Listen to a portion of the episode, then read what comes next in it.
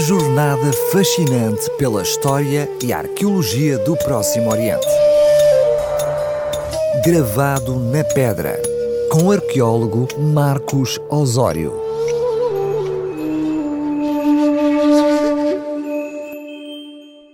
Aqui estamos na sua crónica semanal da arqueologia do Próximo Oriente. Jerusalém, como você pode imaginar, é uma cidade antiga repleta de tesouros escondidos como é o caso que lhe trago hoje. Em 1979, durante a escavação de um complexo funerário do final da Idade do Ferro, fora da Cidade Velha, ao lado da igreja de Santo André, o arqueólogo Gabriel Barkay e a sua equipa descobriram dois minúsculos rolos cilíndricos de prata, junto dos restos ósseos humanos, numa das tumbas de Ketef Hinnom. Este sítio arqueológico é composto por uma caverna central, ramificada em várias câmaras funerárias, e cada câmara abrigava numerosos corpos. Uma prática funerária comum na Palestina a meados do primeiro milénio antes de Cristo. A maioria das cavernas já tinha sido vandalizada na antiguidade e os seus valiosos despojos funerários desapareceram. Mas devido a um desmoronamento parcial do teto da câmara 25, ocorrido já há muito tempo, esta permaneceu intacta e guardava esta significativa descoberta. O achado dos pequenos rolos de prata pura já era promissor, mas quando os pesquisadores do Museu de Israel desenrolaram completamente as folhas metálicas num delicado processo que evitasse que elas se desintegrassem, detectaram surpreendentemente várias letras de escrita paleo-hebraica gravadas. No fundo, eram dois pergaminhos em miniatura, redigidos em folhas de metal, enroladas, imitando rolos. O cilindro 1 tinha 4 cm de comprimento e 1 cm de largura. O rolo 2 tinha 3,5 cm de comprimento e a mesma largura. Os rolos contêm um total de 3 linhas de texto cada, e cada linha possui apenas algumas palavras. As letras das inscrições tinham apenas milímetros. A pessoa que redigiu o texto conseguiu encaixar tudo numa folha de prata do tamanho de um fósforo. Em razão do minúsculo tamanho e do péssimo estado de conservação das lâminas, havia dúvidas em relação à leitura do texto gravado na prata.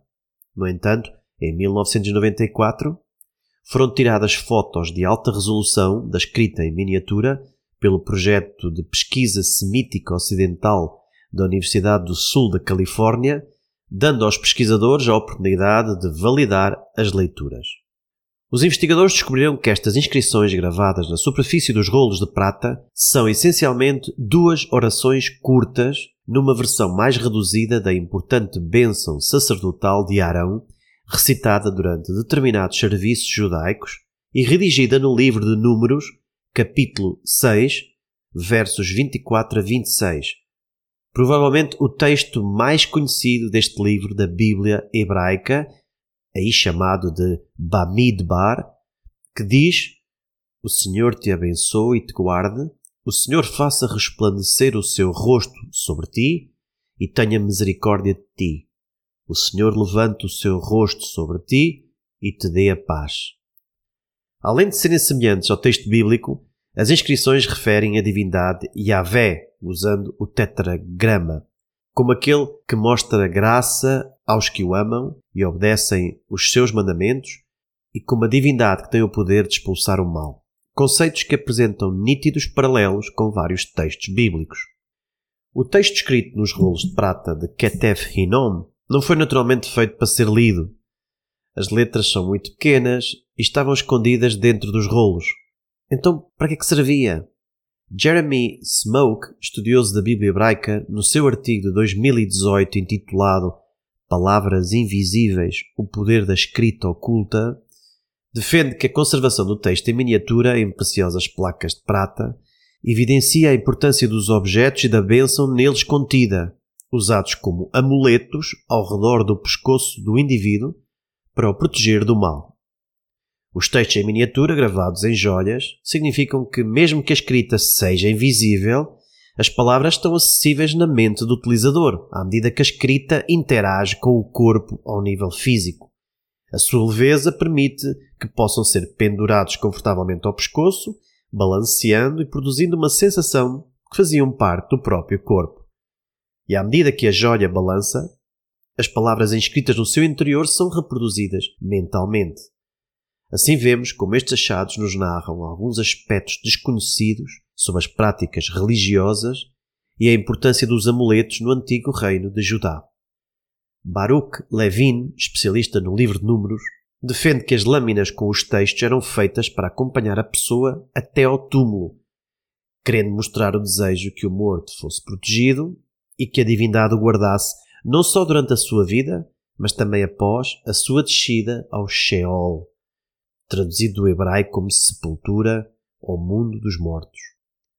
Mas o que mais se destaca nestes pergaminhos metálicos é o facto de serem considerados a mais antiga referência arqueológica a um versículo da Bíblia hebraica, datando do período do primeiro templo, nos finais do século VII aos inícios do século VI a.C., ainda antes do exílio babilônico, provando que o livro de Números era conhecido e usado pela população durante o reino de Judá. Esta datação, cerca de 400 anos mais antiga que os rolos do Mar Morto, é geralmente aceita pelos investigadores, especialmente a partir da análise da sintaxe do texto em comparação com as descobertas de outros textos em Tel Lakish. Ainda assim, há vozes discordantes, como a proposta de Nadav Naaman num artigo no qual propõe uma datação um pouco mais tardia, em qualquer momento entre o fim do período do exílio persa e o início da era do Segundo Templo, a meados do século VI a.C. Estas questões sobre a cronologia são importantes, porque alguns estudiosos defendem que a existência destes amuletos a meados do primeiro milénio antes de Cristo não constitui uma evidência arqueológica direta sobre a data exata do livro de Números no Antigo Testamento, uma vez que esta bênção litúrgica podia já estar em uso antes de ser incluída no livro da Torá, dado que a transmissão oral das orações e bênçãos litúrgicas, passadas de geração em geração, era bastante comum nas sociedades antigas, muito antes de serem formalmente registadas por escrito. E estes autores baseiam-se no facto de haver diferenças ao comparar estas curtas bênçãos registadas nos mini pergaminhos com a versão bíblica por nós conhecida através dos copistas massoréticos. E a dúvida é colocada se a tradição massorética mais antiga e os rolos de Ketef Hinom constituem uma versão abreviada, ou por outro lado, se os rolos de Ketef Hinom são mais antigos e a tradição massorética apenas expandiu o seu teor. Ou, como terceira hipótese, se havia múltiplas versões da bênção coexistindo na antiguidade. Gabriel Barkay afirma que um texto mais curto é sempre anterior a qualquer versão expandida. No entanto, neste caso, a estrutura complexa e consolidada da bênção sacerdotal do manuscrito do livro de Números, copiado pelos judeus massoréticos, parece sugerir que é mesmo anterior aos rolos. Existem argumentos mais sólidos para defender que o texto dos rolos de prata de Ketef Hinom foi encurtado a partir de uma versão original mais completa devido ao seu tamanho minúsculo para usar ao pescoço do que para acreditar que os massoretas acrescentaram este texto aos manuscritos e expandiram a bênção numa versão mais longa. Por isso, as evidências vão de encontro ao que a maioria dos investigadores defendem, que os rolos de prata de Ketef Hinom são um achado arqueológico que comprova as tradições sacerdotais do Antigo Testamento, a autenticidade dos livros da Torá e constituem o mais antigo testemunho arqueológico de um texto bíblico pré-existente. William F. Albright, um proeminente arqueólogo e estudioso bíblico que faleceu em 1971, afirmou que naquela altura não tinha ainda sido encontrado na Palestina nenhum pedaço de papiro ou ostracon contendo um fragmento bíblico anterior ao período cronológico dos Macabeus. Embora ele não tenha vivido o tempo suficiente para poder assistir a esta descoberta, ela acabou com esta lacuna. Já sabe que o programa Gravado na Pedra se encontra sempre disponível no site radiorcs.novotempo.pt ou em qualquer plataforma de podcasts. Voltaremos em breve para mais novidades arqueológicas como esta, porque o passado não se apaga, mas permanece gravado na pedra. Uma jornada fascinante pela história e arqueologia do Próximo Oriente. Gravado na pedra, com o arqueólogo Marcos Osório.